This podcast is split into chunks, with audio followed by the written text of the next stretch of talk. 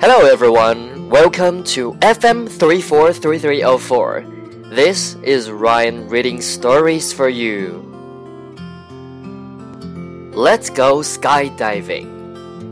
Harris had just turned 75 years old. He was feeling so ancient. He wanted his youth back. He used to be strong and handsome. Now he was wrinkly and flabby. He used to love adventure. He even wrestled an alligator once. Now he was too lazy to even go for walks. Time passed by too fast, he kept thinking. I need to be more daring. Harris knew what to do. I'm going to go skydiving, he said.